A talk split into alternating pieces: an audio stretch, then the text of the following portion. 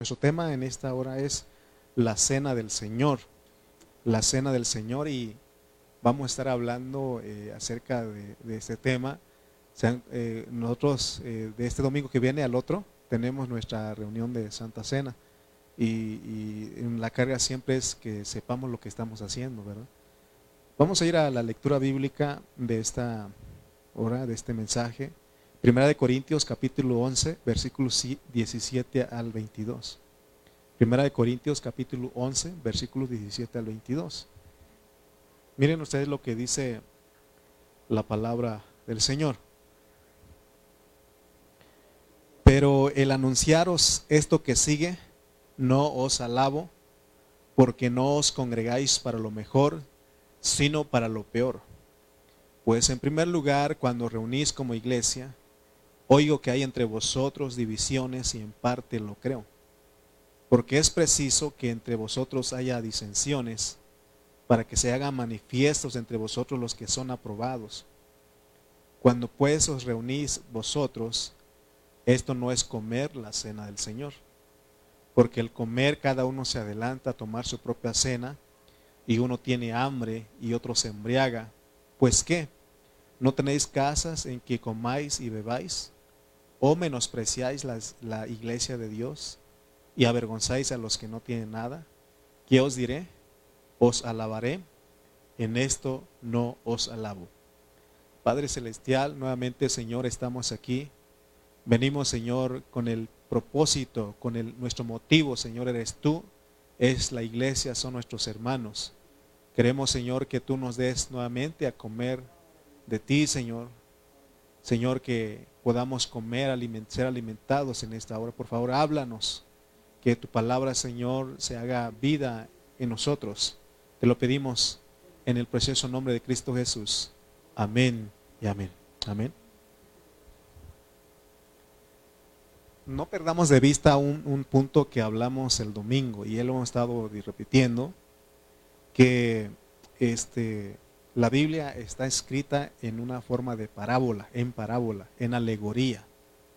También se ha dicho que tiene moraleja, que es una analogía. Pero ahorita eh, lo que hablamos el domingo fue que la, palabra, la Biblia es, está escrita en una forma de parábola y necesitamos tomarlo así para poder entender. Significa que hay algo más profundo. Amén.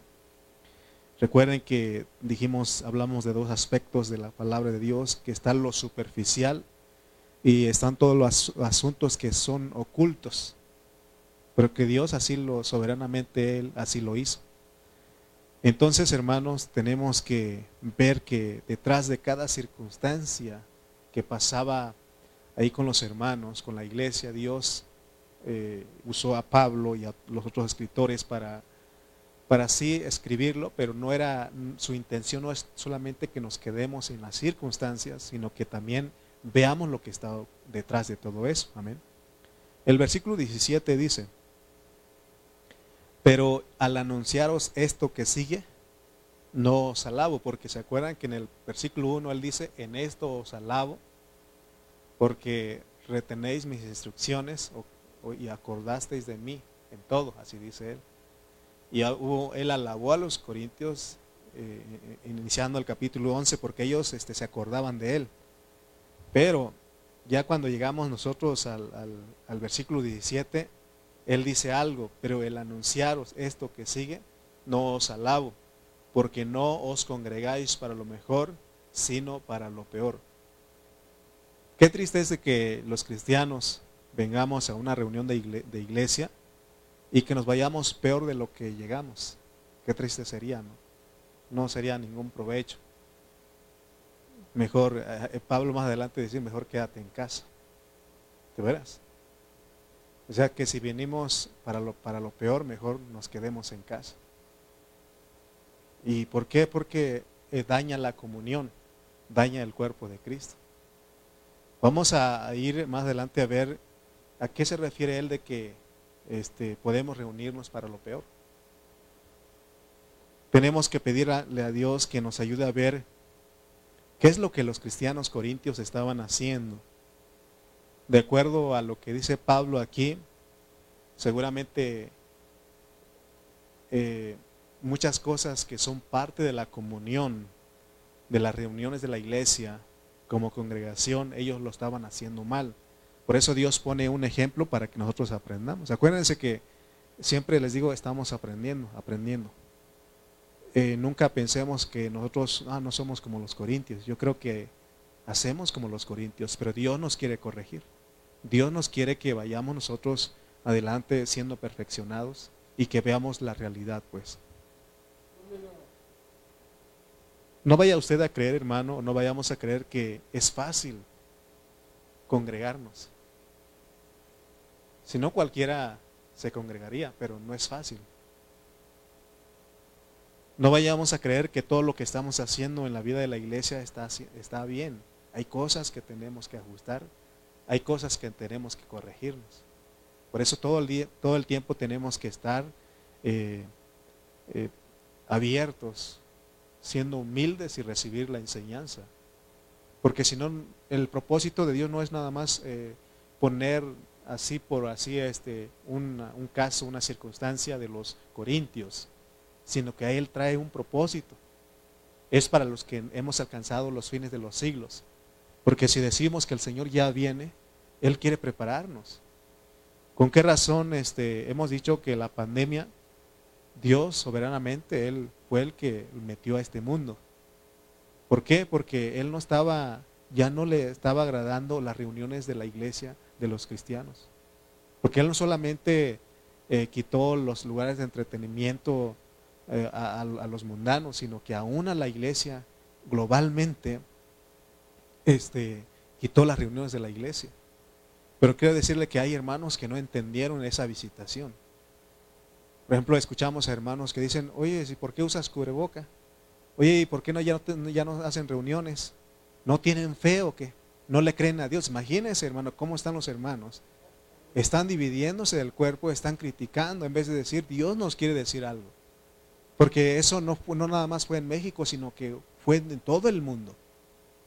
En todo el mundo eh, se quitó las reuniones de la iglesia. Nunca había pasado eso, pero Dios, entendimos nosotros que Dios quería arreglarnos a nosotros. Por eso cada vez que después de la pandemia nuestra vida es otro. Fue un antes y un después. Por eso nosotros estamos llegando a los últimos tiempos y tenemos que vivir como una iglesia que, tiene una, ah, una, una reunión, una manera que es normal para reunirse. Entonces Pablo dice aquí en el versículo 17 que podemos congregarnos para lo peor. Es para que, vuelvo a repetir, que no sigamos reuniéndonos como lo hacíamos. Que cada, cada reunión usted diga, Señor, ¿a qué voy? o que usted entienda a qué viene, cuál es el motivo, cuál es el propósito, porque si no entendemos el propósito podemos congregarnos para lo peor. Tenemos que aprender del ejemplo de los, de los cristianos corintios, por eso Pablo dice, en esto no os alabo, no hay alabanza. ¿Verdad que nosotros queremos reunirnos para lo mejor y no para lo peor? ¿Verdad? Todos, yo creo que todos estamos conscientes de eso que nuestra reunión, que nuestro congregar con nuestros hermanos sea para lo mejor y no para lo peor. ¿Qué sería ejemplo de reunirnos para lo peor? Fíjense que los nuevos, por supuesto, que no entienden, o las personas que, cuando, por ejemplo, me acuerdo de una ocasión, invité a un compañero de, trabajo a la reunión de la iglesia y cuando le hice la invitación, le dije, te invito a mi reunión. Allí escuchamos la palabra, cantamos y adoramos al Señor para que Él te ofrece una salvación. ¿Y sabe qué me dijo Él? Y hay muchachas bonitas ahí en tu congregación. Imagínese el propósito de venir a esta reunión. Amén. Y este, otro también, este, también un tiempo fui partícipe de, un hermano que, que estaba criticando al pastor en el mero culto. Este hermano estaba criticando, estaba yo atrás de él y él volteaba conmigo y me decía, ¿te das cuenta que el pastor está agarrando todos los versículos de la concordancia? ir a, sigue este versículo. Y sí seguía, pues, pero no teníamos derecho de estarlo criticando. Porque nuestra, nuestra, nuestro congregarnos es para lo peor. ¿Sí o no? Si, si alguien viene a la reunión para criticar lo que se hace aquí, entonces viene para lo peor, no viene para lo mejor. ¿Usted cree que la persona que critica eh, lo que se hace aquí en esta reunión va a salir bendecido? No. Entonces nosotros tenemos, ese es otro ejemplo, amén. O también podemos venir a la reunión de la iglesia por otro interés. Porque hay, personas que creen que el venir a la reunión la iglesia tiene que ayudarlos. Y sí, la iglesia sí ayuda, pero, pero a veces viene por ese interés. Me acuerdo que un tiempo allá en Nayarit y en Tepic, eh, pudimos, tuvimos la oportunidad de entrar a, un Walmart para que nos dieran todos los este, las frutas y verduras que todavía están buenas, pero entre, entre ellas habían algunas ya eh, que estaban pudiéndose. O, entonces, o también aún la despensa que está algunos meses de caducar. Entonces lo que hacía Walmart era que nos daba eso para repartir a las personas. Y llevábamos eso a las colonias y llegábamos a juntar hasta 200 personas, 250 personas llegábamos a juntar. Y eso fue por alguna, algún mes o dos meses, no me acuerdo. Y pero ya cuando eh, este, dejamos de, dar la despensa, porque Walmart nos quitó después, ¿cuántos creen ustedes que quedaron de esos 250? Quedaron como unas cuatro personas nada más. Y un poquito de 250 cuatro personas. Los demás iban por este interés, ¿no? porque se les daba la despensa y la verdura. Entonces, eh, se dan cuenta, y, esas personas que se reúnen de esa manera no van para lo mejor, sino para lo peor, porque cuando ya se deja de ayudar, ya no van. ¿Me explico? Entonces, eso es para lo peor. Eso serían ejemplos, ¿no? Otros piensan que el venir a una reunión de iglesia es para que los ayuden económicamente. Y sí, la iglesia les ayuda. Pero aún Dios es tan bueno porque eh, muchas de esas personas se quedaron este, en la iglesia, Dios los captura y entienden que no es por la ayuda, sino que es porque creen en Dios. Amén. Eh, eh, también, este, como le decía, de, de este compañero de trabajo, ¿no? que él lo primero que preguntaba si había muchachas bonitas en la iglesia. Si yo le decía que no, puras feas, entonces no, no venía a la reunión de la iglesia. ¿no? O sea que de repente uno puede ir a la reunión de iglesia con otro interés, con otro motivo. Cuando estaba escribiendo esto y Dios me dice, tú también fuiste a un seminario por interés, fuiste por tu esposa, ¿verdad? Y, debe los jóvenes de la iglesia deben de hacer eso, pero ellos van buscando los que no son cristianos. Se le hace más bonito el mundano, la mundana que los cristianos. Ellos tienen que salir, por eso vamos a ir al seminario. Y se vale pues, pero primero vamos a estudiar, ¿no? Y si encuentras a alguien, pues está bien, ¿verdad? Entonces por eso está dosis, para que los jóvenes vayan y conozcan a los de su mismo tribu, de su misma tribu, de su mismo lenguaje, de su... Pero a veces, hermano, bueno, ya ese es nuestro tema, pero es que Dios me metió a que yo fui a un seminario a buscar esposa. Pero también fui por el seminario, pues, si me preguntan de qué se habló ahí, yo me acuerdo. Bueno, no pregunten aquí porque estamos nuestro Ok. El versículo 17 al 22 tiene ese párrafo, tiene un, subtítulo, un título, ¿no? ¿Qué dice? En su Biblia. La cena del Señor. Entonces, ¿qué vamos a hablar? De la cena del Señor. Ok, para entender la cena del Señor, regresemos a 1 Corintios 10, 21. Y, vamos a entender algo aquí porque muchos hermanos no saben la diferencia entre la mesa del Señor y la cena del Señor.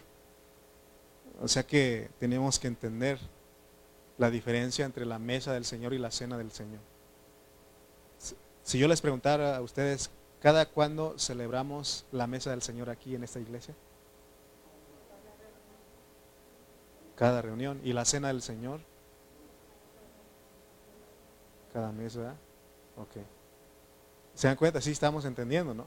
No es lo mismo la cena del Señor que la mesa del Señor. Primera de Corintios 10, 21. Miren lo que dice. No podéis beber la copa del Señor y la copa de los demonios, porque en la cena bebemos la copa. Dice, no podéis participar de la mesa del Señor y de la mesa de los demonios. Habla de aquí habla de la cena y de la mesa. ¿Cuándo celebramos la cena del Señor? Cuando participamos de la copa y el pan. ¿Cuándo celebramos de, las, de la mesa del Señor? Todas nuestras reuniones. Por eso dijimos el otro día que usted tiene que venir a la reunión viendo a la iglesia, a los hermanos, como una mesa. ¿Sí? Una mesa. Y si usted, ¿qué, qué, qué de malo ve usted en una mesa? Nada de malo, al contrario, ah, pusieron la mesa es porque van a dar de comer, ¿sí o no?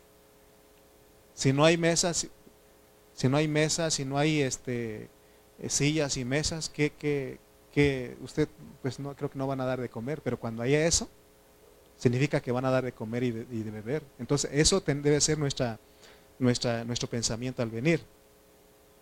Entonces, porque si no tenemos cuidado, podemos participar, en vez de participar de la, copa, del Señor o de la mesa del Señor, podemos hacer de la copa, beber de la copa de los demonios y de la mesa de los demonios. Acuérdense que estas, estas, eh, la copa, la mesa, son figuras que Dios usa para ayudarnos a entender cosas espirituales. ¿Quién se iba a imaginar que detrás de una mesa están los demonios? ¿Se dan cuenta? Detrás de una copa está un demonio. Entonces por eso tenemos que tener cuidado, pero tenemos que ir viendo qué es lo que quiere decir. Recuerden que este es el lenguaje de Dios. Él usa circunstancias, metáforas, para darnos a entender una verdad espiritual. Por eso tenemos que meternos en ese lenguaje y pedir a Él que nos ayude. Entonces estamos viendo que hay copa del Señor y hay copa de los demonios.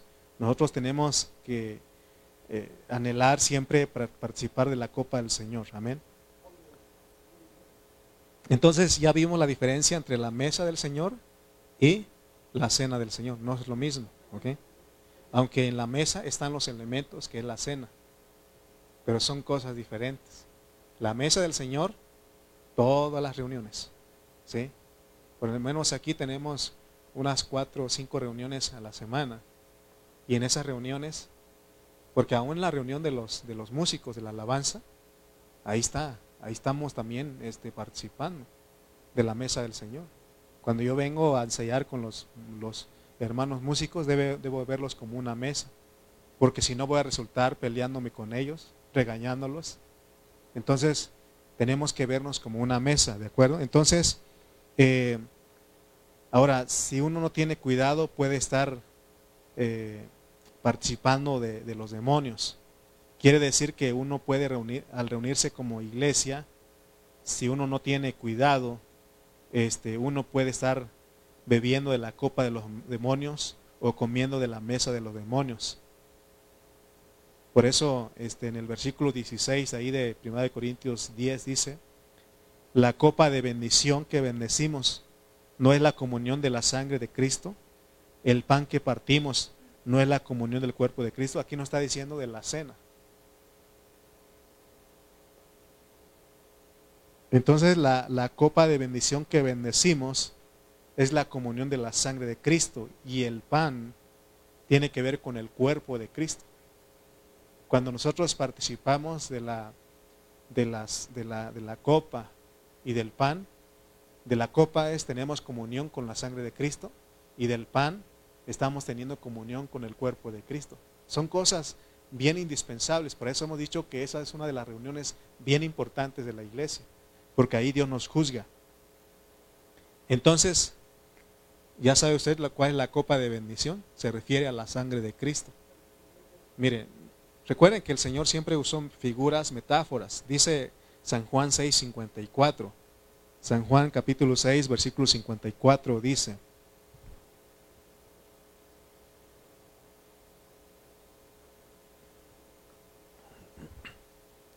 San Juan 6, 54 dice, el que come mi carne, diga conmigo,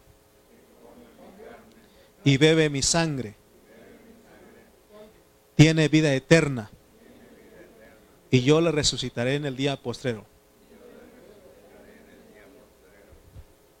Cuando el Señor Jesús habló aquí, Él se paró ante esa audiencia que estaban los discípulos, los judíos, todos ellos estaban ahí, y Él dice, el que come mi carne, porque Él dice que yo soy el pan que descendió del cielo, y él dice, el que come mi carne y bebe mi sangre, tiene vida eterna.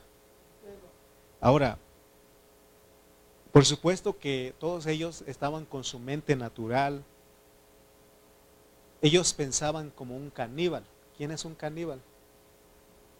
El que come carne humana. Entonces ellos dijeron, este nos está diciendo que somos caníbales o qué. Y dice que ellos se molestaron porque en el versículo 52, miren lo que decían los judíos.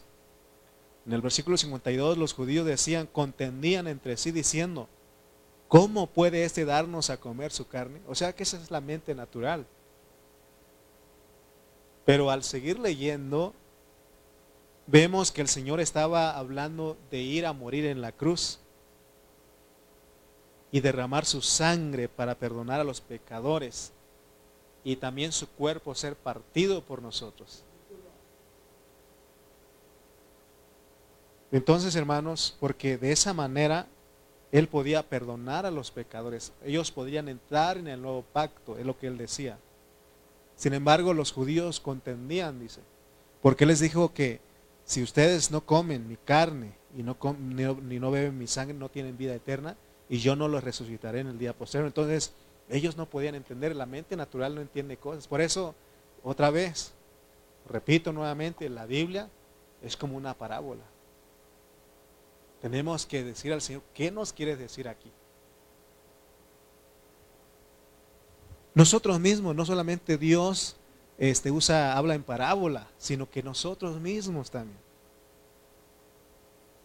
Por ejemplo, este, la primera vez que yo escuché que alguien me dijo, a ver cuándo podemos cortar una flor de tu jardín. Y yo dije, pues ni jardín tengo. ¿Verdad? Ni jardín tengo. ¿Cómo quiere este cortar una flor de mi jardín? Y, pero usted sabe qué quiere decir eso. ¿Qué quiere decir? ¿Verdad? Así es, se da cuenta que nosotros sí usamos, ¿sí o no? A ver, me gustaría, a ver cuándo, me gustaría cortar una flor de tu jardín, dice la persona. Y estaba hablando en parábola, ¿sí o no? Y uno, yo antes de verdad que no sabía, porque en Oaxaca no se habla de eso. Bueno, habla, pero en, el lenguaje, pues, en, el, en nuestro lenguaje nativo, natal, y pues no se usa eso. Usa otras formas, ¿no? Entonces, este, eh, cuando me decían eso, pues dime, háblame claro, porque se acuerdan que una vez le dijeron al Señor, háblanos claro, ¿por qué? ¿No? Se molestaron también los discípulos porque Él les hablaba en parábola, pero ya Él dijo el propósito ya nos dijo el propósito de las parábolas, ¿no? Pero recuerde, pues, cuando alguien le dice, eh, me gustaría cortar una flor de tu jardín, o a ver cuándo, que usted un día lo invite, ¿sí o no? Eh, significa que usted nunca lo ha invitado y ahora dice, a ver cuándo me invitas, ¿no? Me gustaría cortar una flor de tu jardín. Entonces, tenemos que entender que el Señor de la misma manera, Él es su lenguaje. Recuerden, ese es su lenguaje. Por eso tenemos que orar y tenemos que preguntar, tenemos que decir, Señor, ¿qué quieres? Y si no, consultar con un hermano que, que ya está más adelante que nosotros. Por eso tenemos que aprender de todo eso, amén. Estar abiertos y escuchar lo que el Señor quiere decir. Entonces estamos entendiendo el lenguaje del Señor. El que come mi carne y bebe mi sangre. Se da cuenta que cuando cantamos el canto, le dije a Fer, vamos a cantar el de adorar al Cordero Santo. Y ya le dije a ustedes, no solamente venimos a adorar al Cordero, sino a comer su carne y a beber su sangre. Si alguien entró por primera vez en Facebook va a decir, esto está loco, van a, es un caníbal o que es un vampiro porque estamos hablando de comer carne del Señor y de beber su sangre, pero es una parábola, es parábola, es una metáfora porque quiere darnos a entender algo, amén.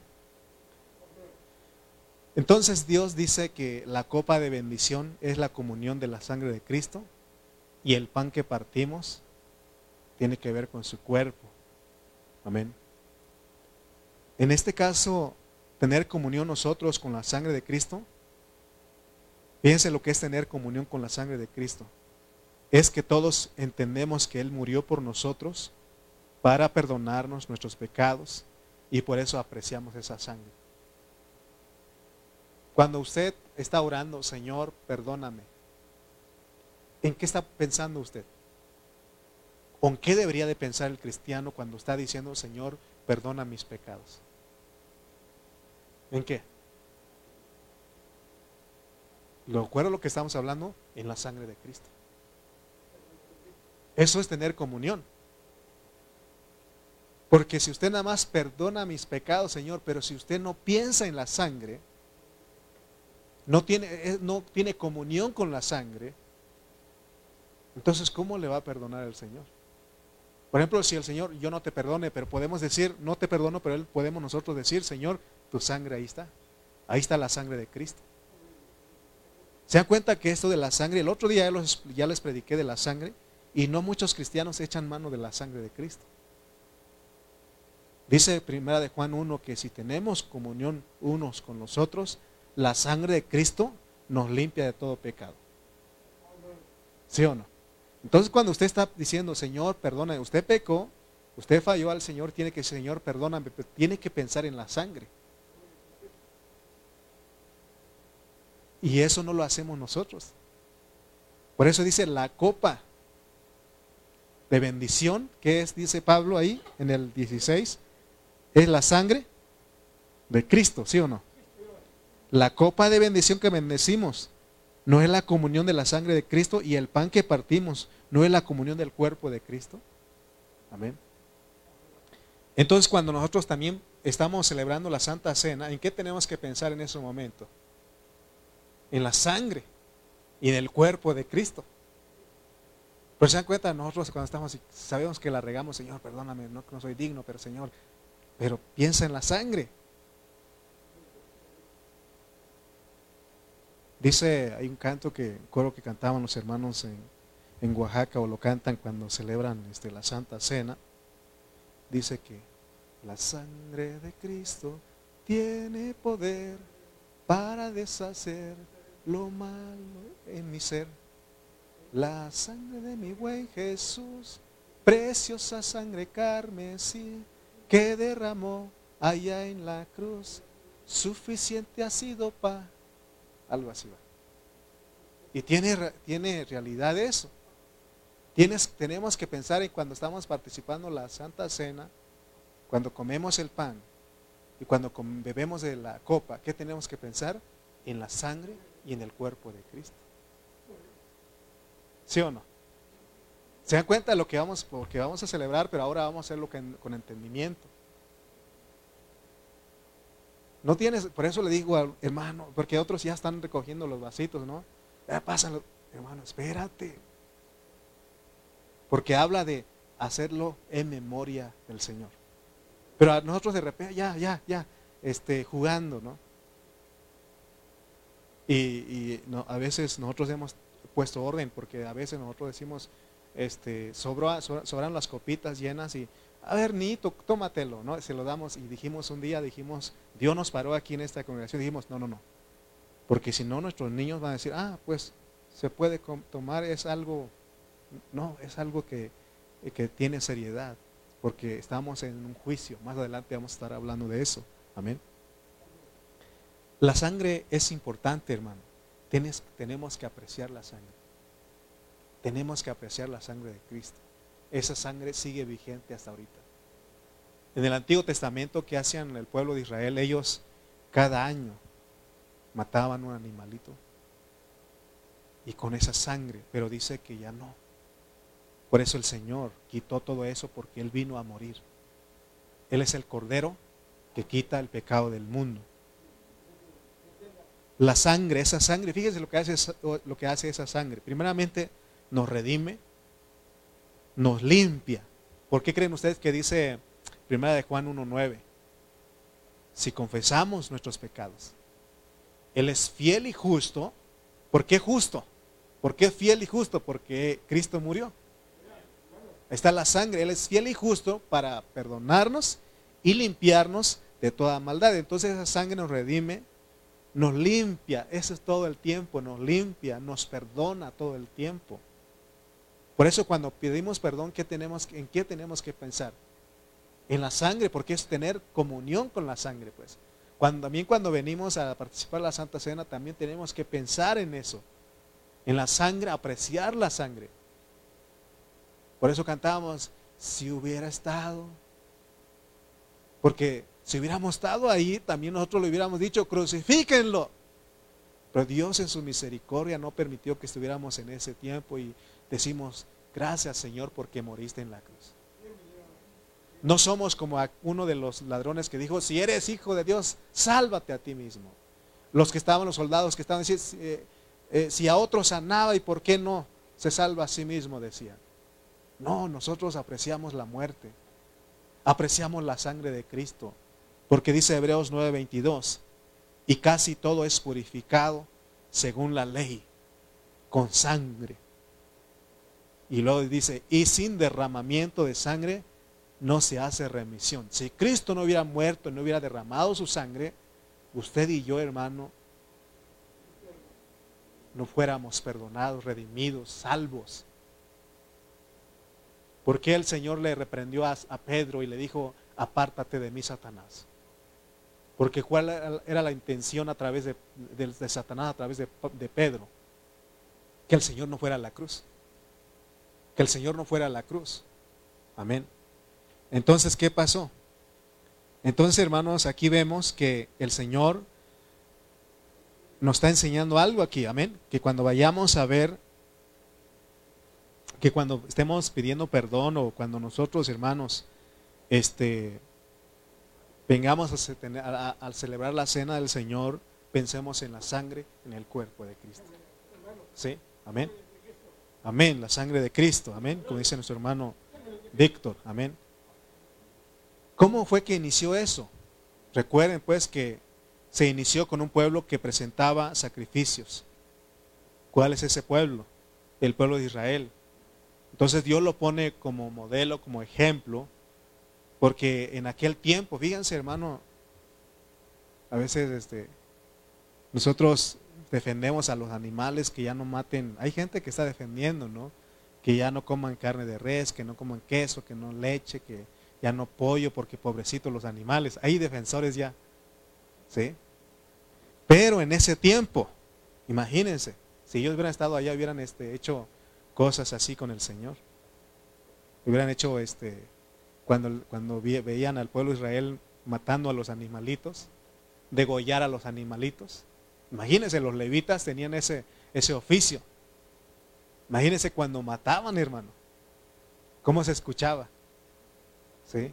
Bueno, el corderito no, no dice que no hacía ruido, pero los demás, eh, entonces se dan cuenta.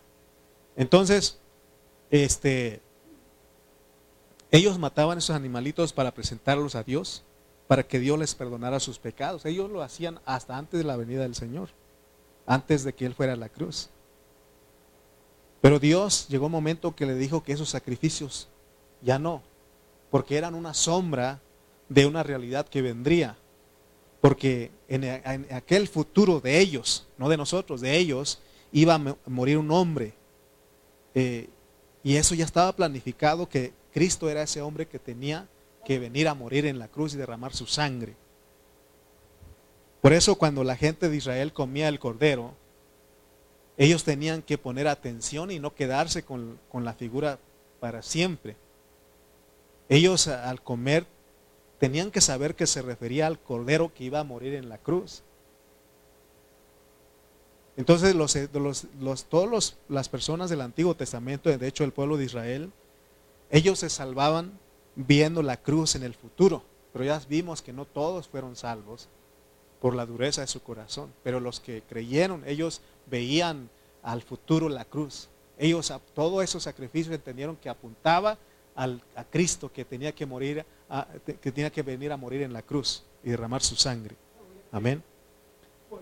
Entonces ellos tenían que, aún dice Éxodo 12, que ellos tenían que decirle a su, a su generación, a sus, a sus hijos, que cuando sus hijos vieran que estaban comiendo el cordero y ponían la sangre, porque era la Pascua, y ellos tenían que decirle a sus hijos, ¿saben qué? Esto es una sombra, no es la realidad. Pero esto representa que Dios nos sacó de Egipto, pero apunta a una realidad que viene. Está hablando del Cristo que va a venir. Porque dice la Biblia que el que lo seguía a ellos era Cristo. Dice Pablo. Amén. Entonces, hermano, el que, eh, eh, lo que apuntaba a todas esas figuras, esa sombra, es al Cristo que iba a venir a morir en la cruz del Calvario. Y toda esa gente que creyó en eso, que estaba poniendo sus ojos en, la cruz, en el futuro, aunque todavía no se veía, pero ellos tenían la fe de que veían una cruz, veían al Cristo crucificado, al, al, Cordero inmolado ahí en la cruz. Entonces ellos, hermano, esa gente fue la gente que se agradó a Dios. Amén. Tenemos un, rey David. Un rey David fue un hombre que, que le agradó a Dios. Porque él, él este, era un hombre que entendió lo que es la gracia, aún estando en el Antiguo Testamento. Entendió lo que es que Cristo iba a venir a morir. Por eso él oraba por sus pecados. Amén. Entonces recuerden que todos los de aquel tiempo, los del Antiguo Testamento, ellos estaban sujetos a una ley y ellos literalmente tenían que matar a los animalitos. Por eso le decía que si hubiesen estado los defensores de los animales, hubiera sido difícil allá. Pero no estaban. Entonces, hermano, allá tenían que matar a los animalitos y presentarlos como un sacrificio. Pero si ellos no abrían en su corazón, Dios no les, no les revelaba que eso era una sombra, ellos se quedaban. Por eso todavía hasta en este tiempo hay gente que cree todavía en esos sacrificios. Pero Cristo Jesús ya vino. Él ya murió en la cruz del Calvario hace más de dos mil años. Amén. Entonces, por eso es importante entender que todo eso apuntaba a la cruz. En Juan 1.9 eh, dijo Juan el Bautista, cuando dice San Juan capítulo 1, versículo 29, dice, el siguiente día vio Juan a Jesús que venía a él y dijo, ¿qué dijo?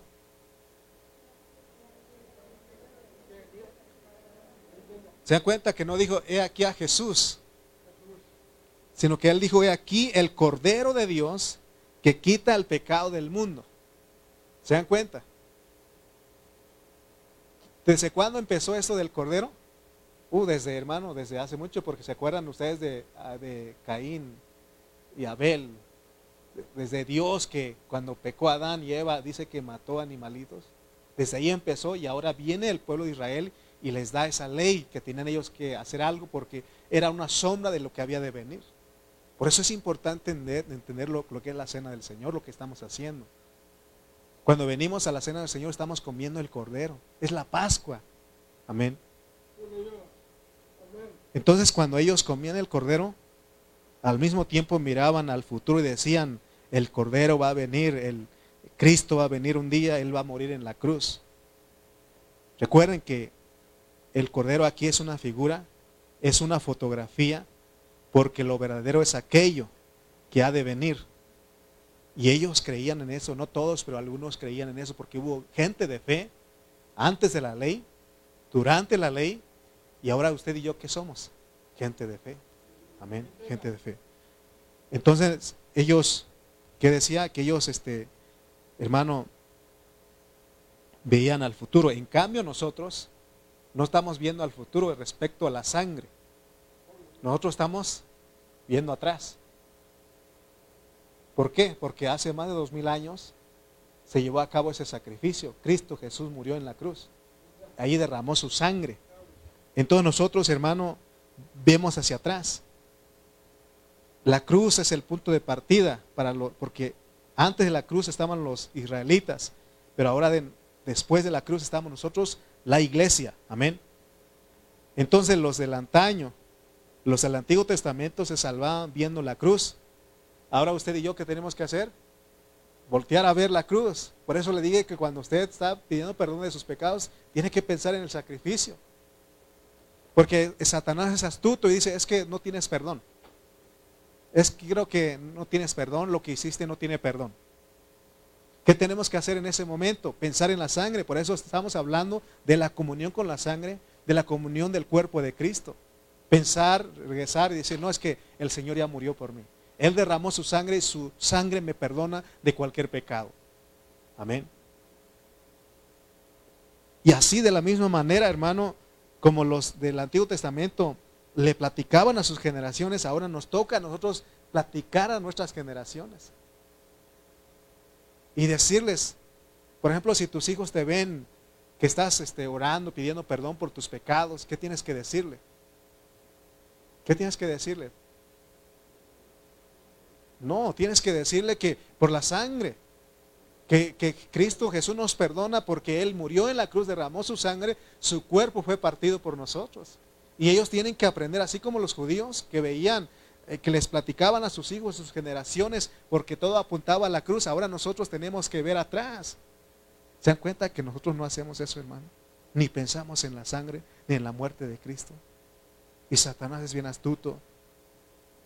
Nos, nos, nos hace entender que ya no tenemos perdón. Los demonios están ahí y dicen, tú ya no tienes perdón de Dios.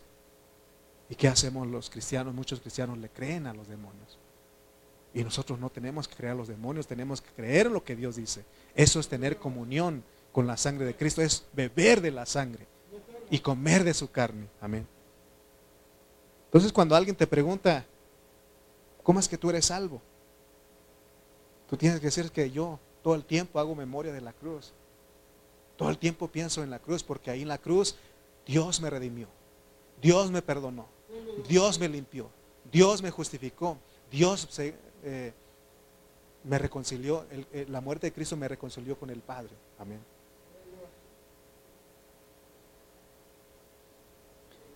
Por eso todo el tiempo tenemos que tener comunión con la sangre de Cristo y apreciar la sangre. Apreciarla. ¿Usted aprende, está aprendiendo a apreciar la sangre? Sí, apreciemos. Por eso es tener la comunión todo el tiempo. Amén. Porque la Biblia dice que si nosotros creemos en ese sacrificio, somos salvos. Que no dice Juan 3:16, porque de tal manera amó Dios al mundo, para que todo aquel que en Él cree no se pierda, mas tenga vida eterna. ¿Por qué creer en qué? En lo que Él hizo en la cruz. Amén. Entonces, hermanos, recuerden que cuando venimos aquí, hermano, tenemos que tener comunión con la sangre. Es la copa y tener comunión con el cuerpo. Pero también entendimos que tenemos que tener comunión con la mesa. Si de verdad queremos entender a Dios, tenemos que imaginarnos cada vez que venimos aquí, ¿cómo tenemos que imaginarnos esta reunión? Una mesa, dígalo, una mesa. ¿Y qué? ¿Para qué ponen la mesa? Ya dijimos, para que usted coma y beba. ¿Sí o no?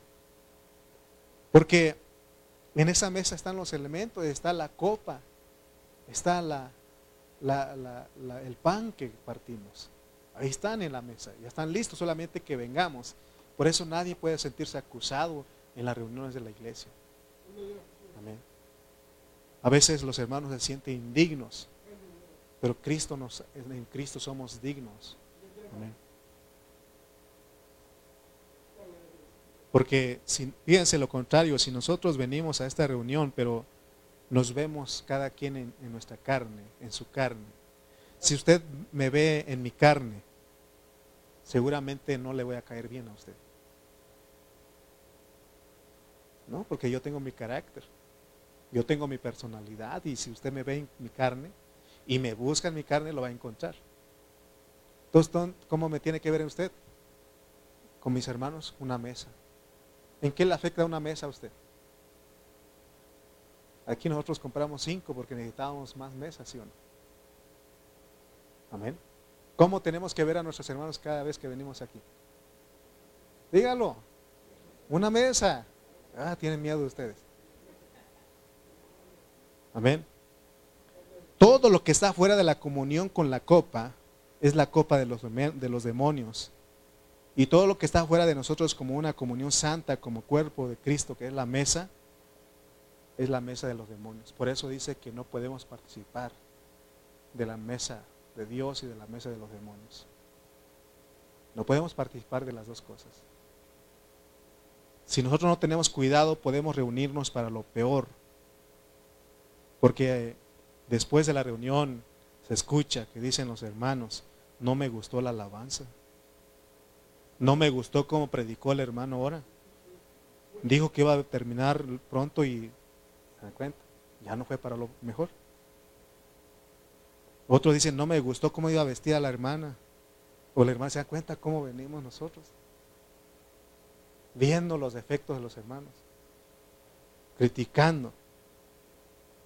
Y aquí apunté, te fijaste que se pasó de la hora. Otros también dicen, no me gustó que me haya despertado en la reunión porque a veces les grito fuerte para que ustedes se despierten, ¿sí o no? Aquí, aquí le, hasta aquí así le hago. ¿Por qué? Porque algunos están durmiendo. Y es Satanás el que está ganando ventaja ahí. Porque ya terminando la reunión, bien vivito, ¿sí o no? Por eso tenemos, hermano, la mesa. Cuando ponen una mesa, hermano, cuando yo voy a alguna casa y ya pusieron unas mesas y una silla, ay, vamos a comer. No creen ustedes, ah, otra vez a comer. No, yo digo, vamos a comer y vamos a beber. ¿Sí o no? Y así también en la iglesia. Usted tiene que venir viendo, ahí está la mesa, ya está servida. Hermano Toño Rojas me dice, hermano, este, ya estamos listos para conectarnos con usted. le digo, ya está lista, ya está servida, hermano, vamos llegando a la, local de reunión y vamos a empezar desde allá, Él se, goza con nosotros. ¿Sí? Hermano, nos reunimos, a veces nuestras reuniones es para lo peor porque eso es debido a que nos congregamos por motivos equivocados. Porque el ir a la reunión de la iglesia con motivos equivocados es para que Dios no lo bendiga a usted. Nosotros debemos saber que cuando venimos a la reunión de la iglesia es para que Dios nos bendiga. Es para que tengamos comunión con la sangre. Es que participemos de la mesa del Señor. Para que, hermano, comamos su carne. ¿Se acuerdan del, Salmo 133? Mirad cuán bueno y cuán delicioso es habitar los hermanos a mordidas, juntos en armonía. Y el último versículo dice, porque allí, ¿qué pasa aquí? Envía la bendición. Entonces usted tiene por la bendición. Los hermanos de, antaño con nosotros, ellos cantaban coros que tenían muchas realidades. Hay otro canto que dice, Jacob luchó con el ángel por una bendición. Dámela, Señor, con tu gran poder. Dámela, Señor, con tu gran poder. ¿Cómo es que más dice? Yo la vine a buscar y sin ella no me voy. Imagínese, hermano, lo que cantaban. Ellos venían por una bendición y que si no, Dios no se la da, no se iban. Nosotros lo que queremos es que ojalá que ya se acabe pronto.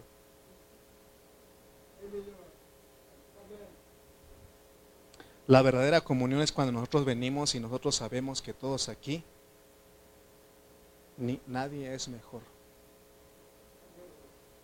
Yo no vengo pensando aquí que soy mejor que los hermanos que no vinieron. ¿Se acuerdan que siempre he orado eso? Señor, no estamos aquí porque somos mejores que los hermanos.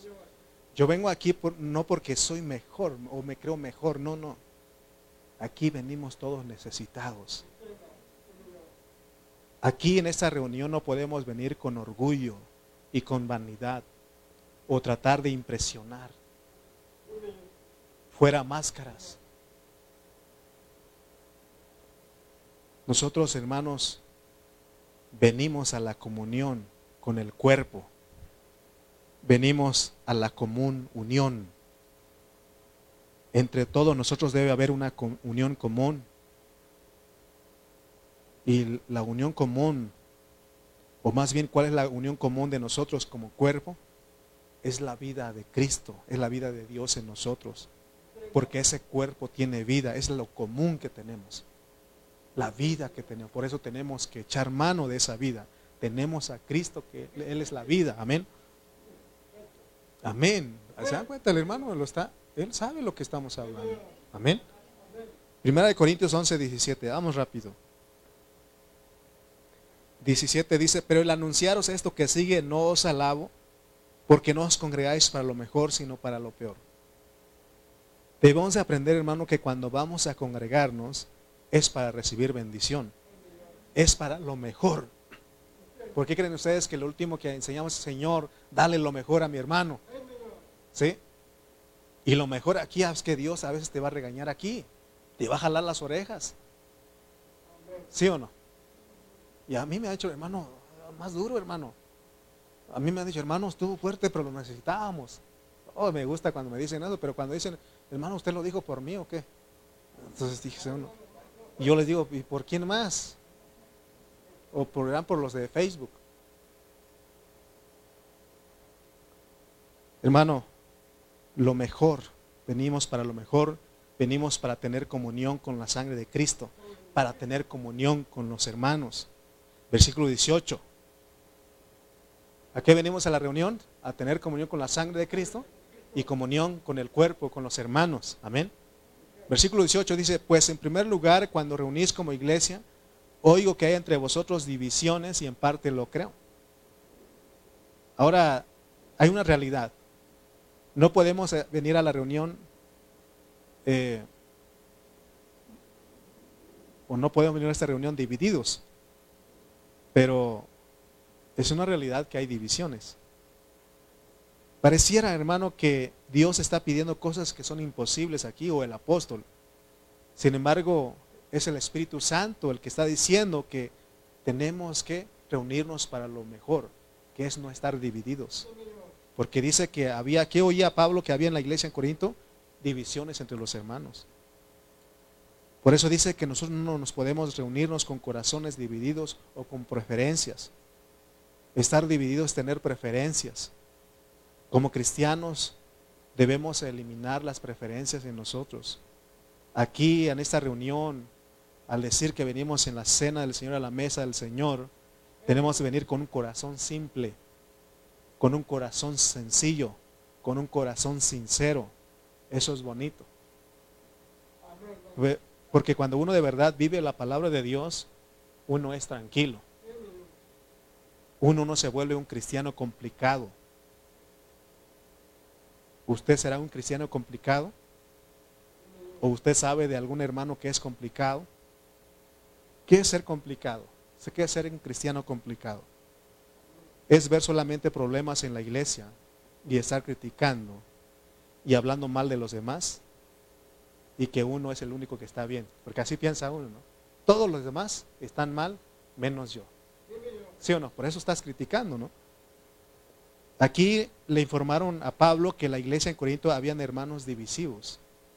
Y en el versículo 18 él dice, en parte lo creo. Sí, porque cuando llegamos a la vida de la iglesia llegamos en nuestra carne. Pero tenemos que aprender, hermanos. Tenemos que aprender a no ser divisivos. Tenemos que tornarnos en el Espíritu. Tenemos que crecer, madurar. Versículo 19 dice, dice Pablo, por eso él dice, en parte lo creo, porque el 19 dice, porque es preciso que entre vosotros haya qué?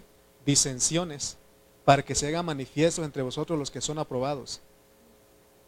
Quiere decir que inicialmente no vamos a estar de acuerdo todos al 100%, porque todos llegamos a reunirnos inicialmente como carnales, como niños en Cristo. Pero debemos con el tiempo aprender a, a tener comunión, tenemos que crecer, tenemos que amar la comunión con nuestros hermanos. Para eso se requiere que crezcamos y maduremos.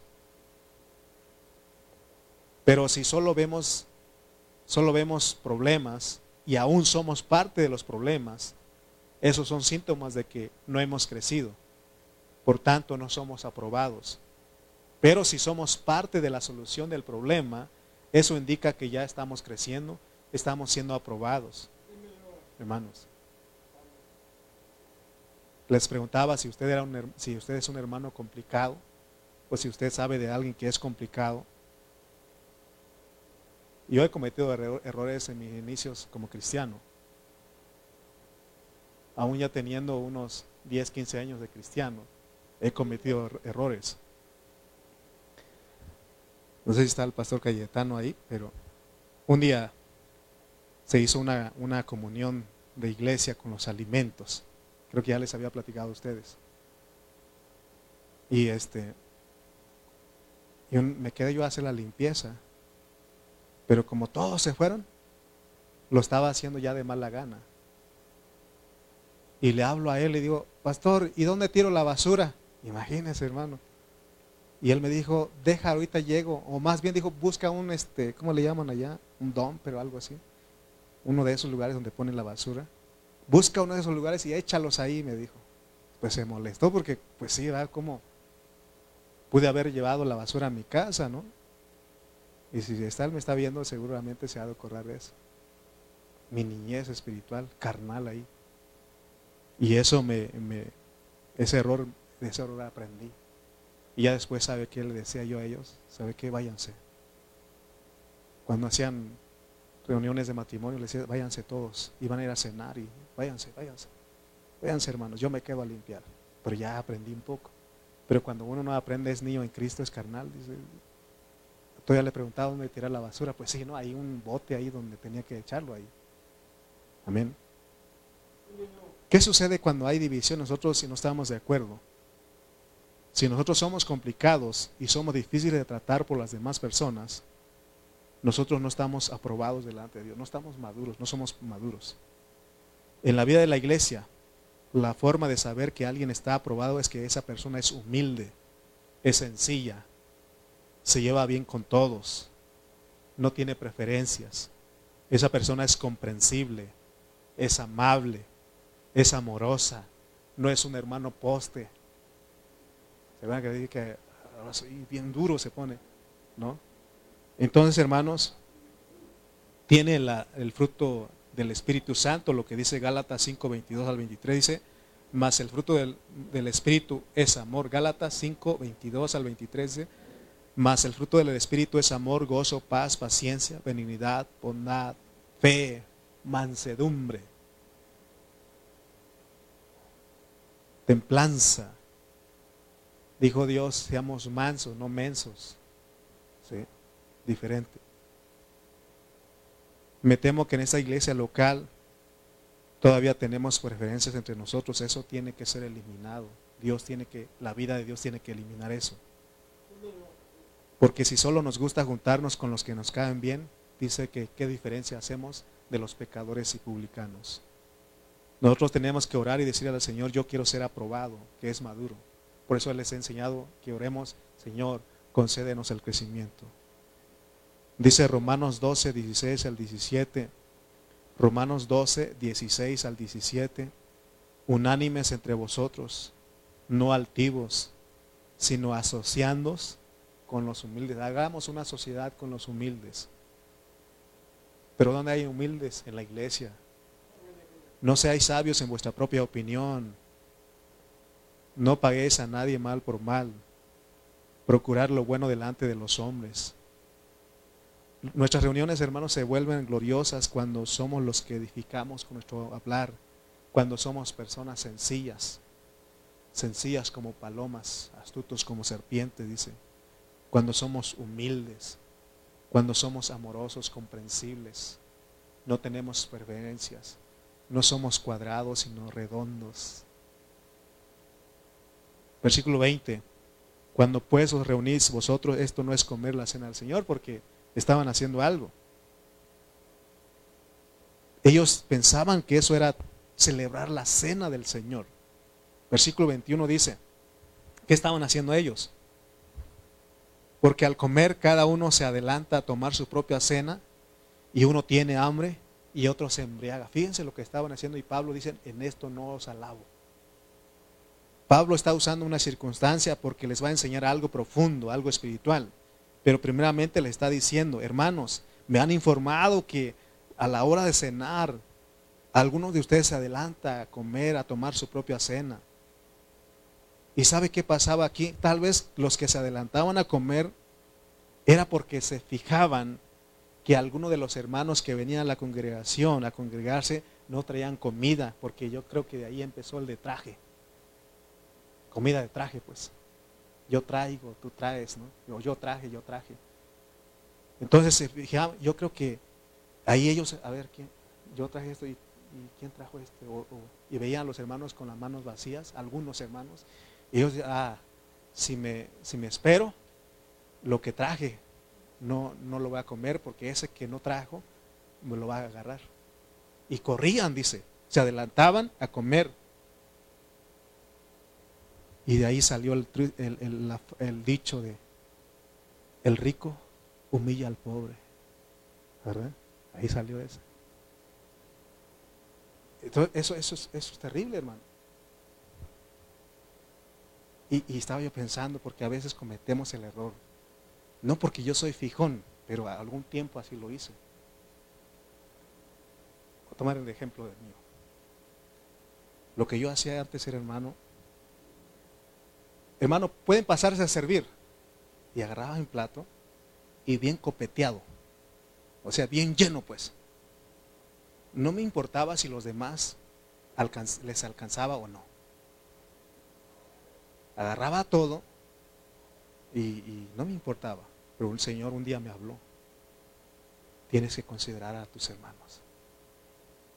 Es una cultura mexicana, yo creo, porque, miren, los chinos ponen buffet. Y, yo lo viví eso en, Estados Unidos porque había muchas nacionalidades, muchas culturas. De hecho, iban los americanos, ellos agarraban porciones pequeñas. Pero iba el mexicano copeteado, hermano. Si se pusiera barandal al plato, tres platos para empezar. Y a veces eso entra en la iglesia. Es bonito cuando te dicen, tú dices, voy a agarrar poquito para que mis hermanos alcancen. ¿Sí? Porque estás pensando en los hermanos. Porque el que queda al último sufre. Porque a veces me queda al último.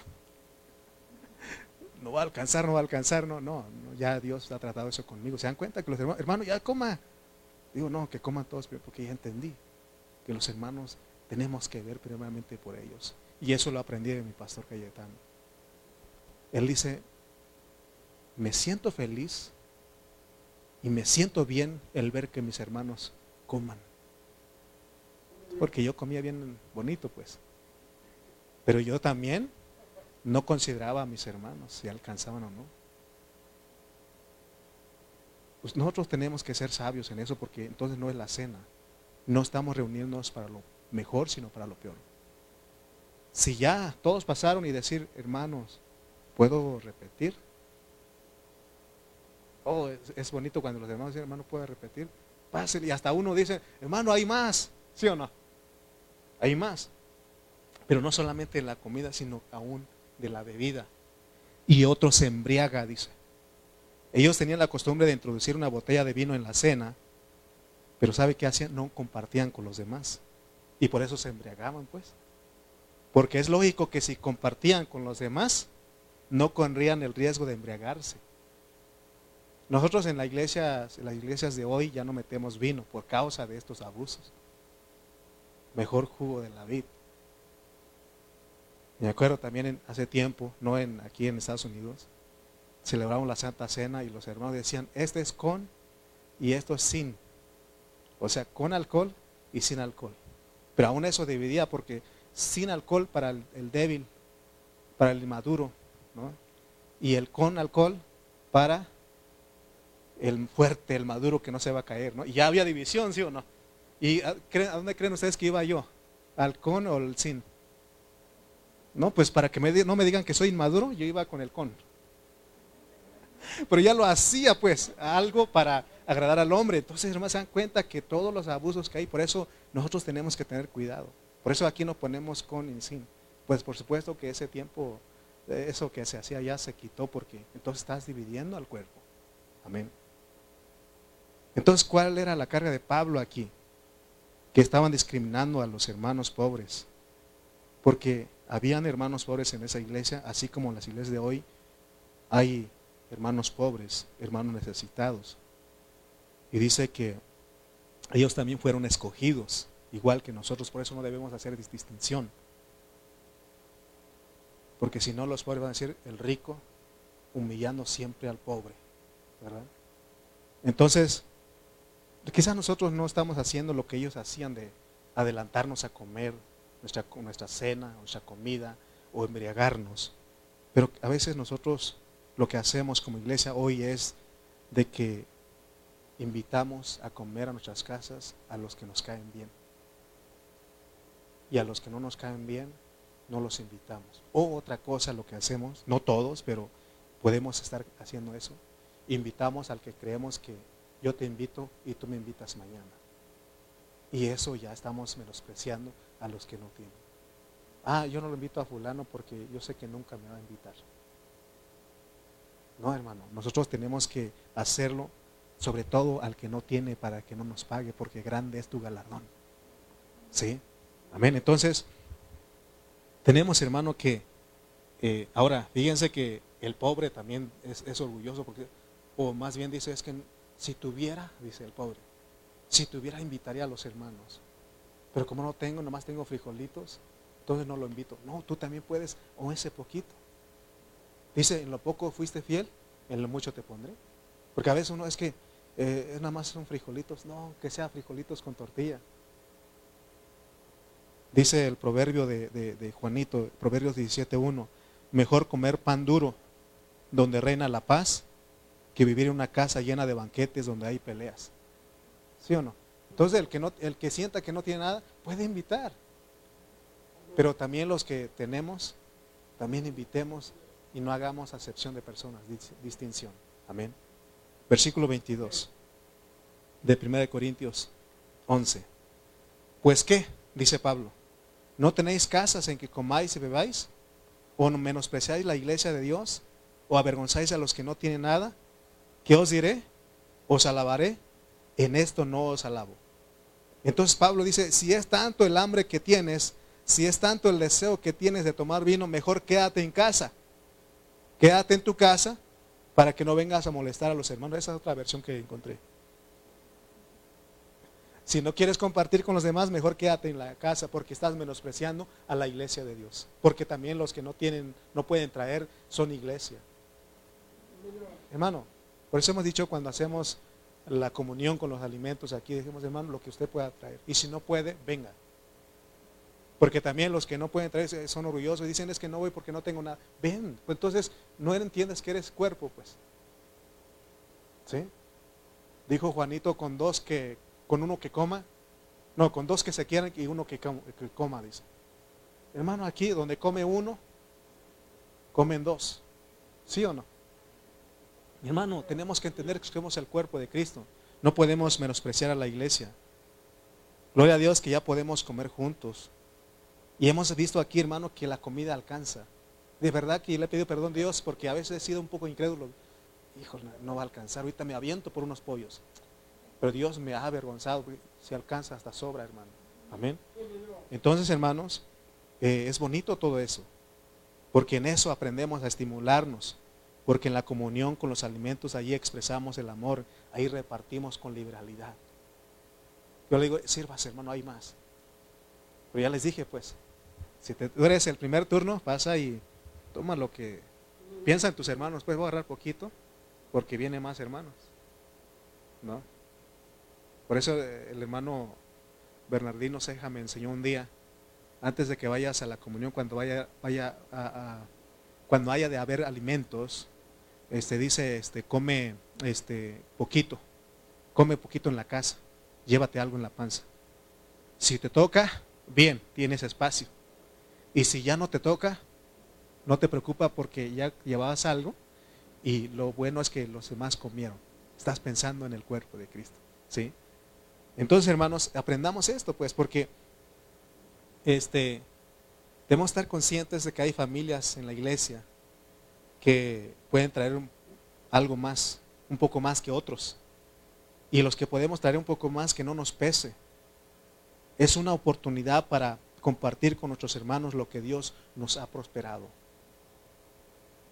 Porque de nada sirve pensar en ir a llevar de comer a los huérfanos, a los que están en los hospitales, a los, a los pobres que están en África, si entre nosotros no aprendemos a compartir, porque Dios soberanamente ha hecho que en la iglesia haya gente necesitada y gente que tenga un poquito más para que todos aprendamos a compartir.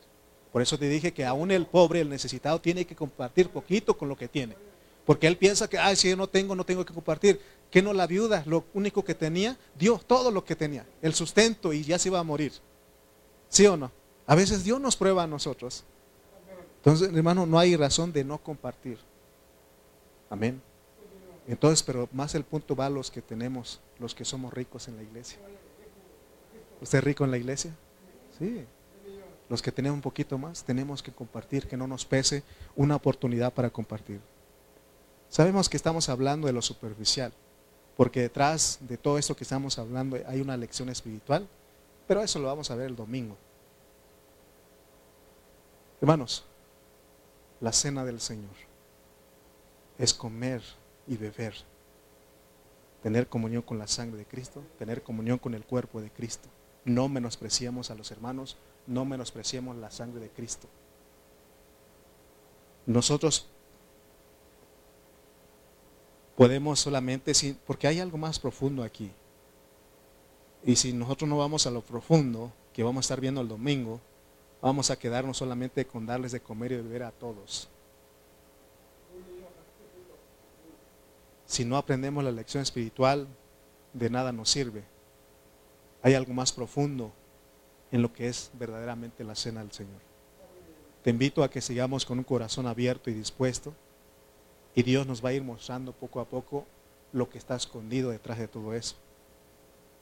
Pablo va a usar una circunstancia de gente desordenada para comer y, y, para beber y de no querer compartir con los que no tienen nada para enseñarnos una verdad espiritual. ¿Cuántos comieron? ¿Cuántos vivieron en esta noche? ¿Sí? ¿O ya se enojó de que ya me extendí mucho? Vamos a ponernos de pie. Vamos a dar gracias a Dios. Y así terminamos. Llegará un día que les pague todo lo que, el tiempo que les he robado, en que sea una prédica express y nos vamos. Amén. Creo que fue una bendición, a mí me bendijo. Mi hermano Toño, Toño Rojas, que está en, en Facebook, él dice que fue una bendición. Si él lo dice, le creo. Amén. Padre Celestial, te damos gracias porque en esta hora, Señor, nos has mostrado tu realidad. Nos has mostrado tu palabra, lo que, Señor, es comer, lo que es beber, lo que es la cena del Señor, lo que es tener comunión con la sangre de Cristo, lo que es tener comunión con el cuerpo de Cristo. Ayúdanos, Señor, a que cada día, cada reunión sea para lo mejor y no para lo peor. Gracias por tu palabra, gracias por esta disposición de mis hermanos. Ayúdanos cada día, Padre. Gracias por este momento. En el nombre de Jesús, te damos gracias, Señor. Amén y amén. Amén.